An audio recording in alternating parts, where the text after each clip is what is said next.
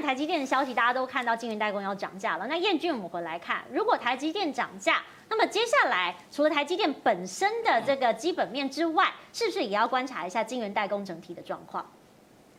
好，那我们来看一下，呃，整个晶圆代工的产产业链啊，嗯，那台积电涨价呢，当然台积电会受惠嘛。那其他的那个下游厂，它的表现到底是如何呢？那我们来看一下，其实呢会呈现上肥下瘦的情况。嗯，那晶圆代工涨价呢，其实下游的 IC 业者啊，或者是面板族群呢，其实是会受害的。在涨价的时候，大家会提前备货嘛？但是如果一旦涨价涨完的，大家心里会怎么想？会想说，哎，现在价格比较高，那我少买一点好了。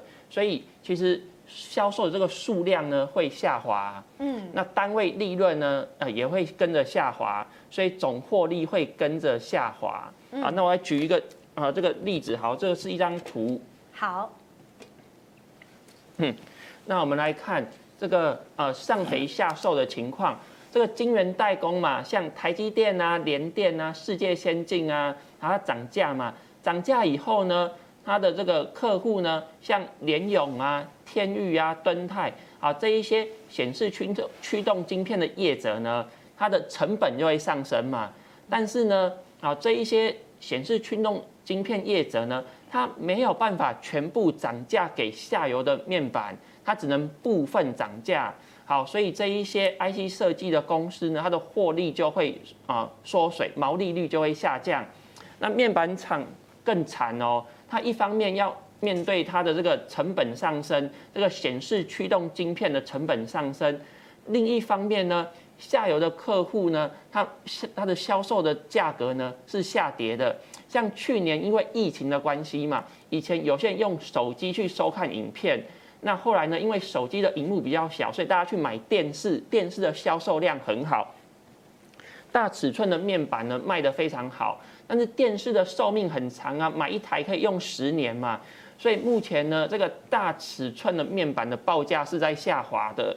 好，所以这个面板业呢，它的营收是下滑的，但是呢，它的成本呢是上升的，因为晶片的价格往上涨嘛。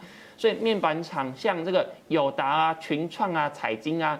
它的获利是非常惨的。那即使呢，可能今年上半年获利不错，但是明年呢、后年呢，获利会持续衰退，所以股价持续破底嘛。所以这里要提醒大家，我们在投资的时候呢，不是只看今年的获利，我们要看明年、后年的获利。那不是只看今年的本益比。那如果面板我们知道说，晶圆代工要涨价了，那之后呢，可能它会反映成本。那这个呢？显示驱动晶片呢也会去涨价，那面板厂它卖给客户的价格是跌价，营收呢是下滑的，成本是上升的，那毛利率其实会下降的非常多啦。好，那我们看到这个三个大区块，那可以看到未来的趋势，所以大家过去都在讲面板产业已经变成产业哦，有点惨。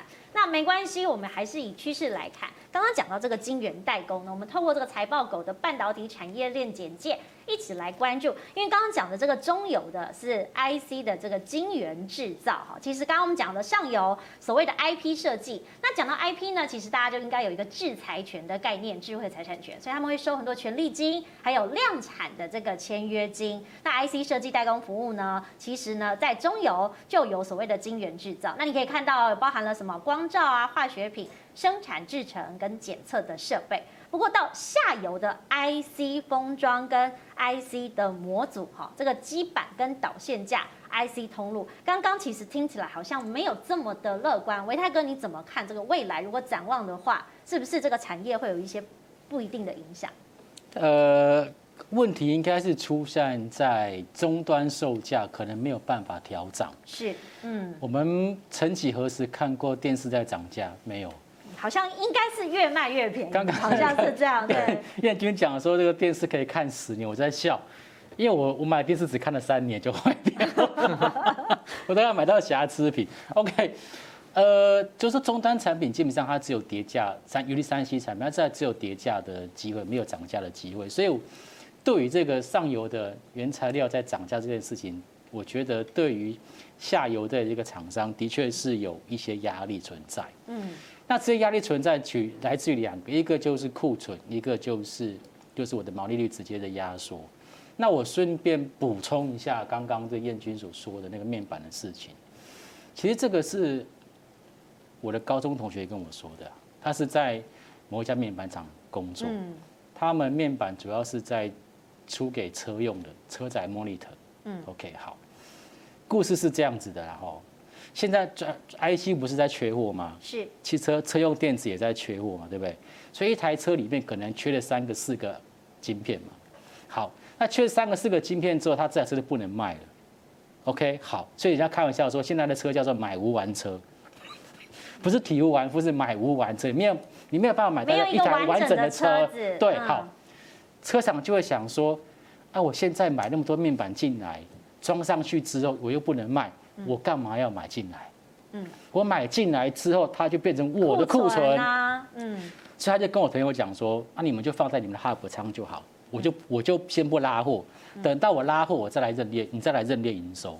这就是为什么在最近面板它的报价开始下跌原因，因为看起来其实好像拉货力道没那么强，但是我必须要讲，就是不代表这个需求不存在，是。而是因为中间关键的几个 IC 它目前还是缺货的，而这样子的这样子的情况也发生在电视，也发生在因为 Driver IC 缺嘛，哦，那 Driver IC 缺，那基本上都是一样的。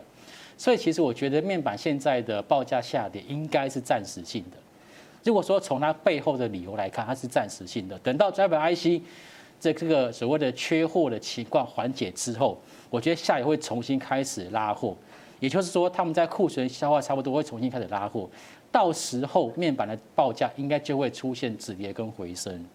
哦，所以我觉得大家也不要这么看坏面板股，因为毕竟面板股它在某些角度来看，跟联电差不多，它的这些设备基本上都已经摊提到后段了。嗯，只要它报价只要止稳回升，它应该都是会维持活力。对，因为联电很多小股东也等了二十年，好，终于等到了这一天，也不错。对，没有，因为我觉得产业都是有经济循环的嘛，所以我们请燕君来讲一下。基本上以这个所谓的选股，你还是有一些策略来操作。嗯。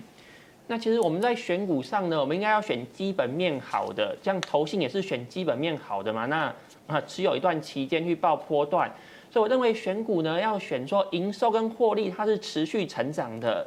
那我们也不希望说股价买的太贵嘛。像其实大立光是一家好公司，是。可是如果在股价六千块的时候买进，那现在还是赔钱的。嗯。好，所以我们除了买进营收跟获利有成长的好公司以外，那我们要去选择说，哦，这个本益比比较低的，那殖利率比较高的，这样代表说目前的股价不贵。那另外呢，我们要选择财务结构比较好的公司，倒闭几率低的，那我们可以长期持有去领股利。那符合这样标准的公司呢，其实不多了，因为目前台股已经啊一万七千多点了嘛，是。那很多的公司的股价也都贵的，都涨高了。那我们看联电，刚才说如果现金股利有发三块的话，那殖利率是五 percent，换算股价是六十块嘛。那如果殖利率呢，它是是用四 percent 来估计的话，那股价可能就会高一些。所以目前联电呢，如果获利有持续成长的话，那股价就还好嘛。所以我们看到三大法人就持续买进，台积电也一样，台积电的营收跟获利未来都会持续成长。所以目前呢，哎，可能用现在的 EPS 来看，哎，可能 EPS 才二十二块多，好像很很高。那我用明年、用后年的 EPS 来算，哎，可能本益比就不会那么高。那另外呢，这个台积电跟联电是啊晶圆代工嘛，下游的日月光呢，它是封测厂，那一样是产能满载。那如果从这个产能满载的这个角度来看的话，其实呢，它就比较不容易跌价，反而呢是有涨价的空间。那如果是这样的话呢，其实营收跟获利都会持续成长。那目前日月光的本益比大概十一、十二倍左右，那也不会很高。那现金股利殖利率也不错，所以呢，我们在选股应该要着重去买进，说，哎，获利跟营收是持续成长的，然后尽量在股价的低点去布局，那这样获利的机会会比较高。好，那因为最后一点小时间，我也想要回到彦君，因为其实我们刚刚讲说。在股价的低点，我们来看这台积电应该是回不去了哈，因为目前这个六百块站得蛮稳的，近三个月走势大家可以看到都是呢在这个平盘之上震荡，然后持续的走高到六百多块。但如果说未来我们要看有利的因素，当然相对稳健。有没有一些不利的因素要提醒观众朋友？可能是未来还要在这个选股或者是买进的时候做考量。台积电有涨价题材嘛，所以照理说 EPS 毛利率会上升。但是大家不要忘记，因为台积电它有持续投入研发。那如果它未来这个三纳米量产的话，因为这个是先进制程嘛，它的毛利率可能会比较低，所以在明年的下半年，台积电有可能受到三量米。三纳米投产的这个情形呢？对，资本支出会非常多，对，所以这个毛利率可能会下降，嗯、但大家不要紧张，这个只是一时性的，只是暂时性的啦。嗯，因为台积电就是持续的进行研发嘛，所以它才可以拉开跟它对手的差距。所以即使短期的毛利率下降，那如果这个技术持续领先的话，那其实未来受到这个规模效应，其实获利还是会持续增加的。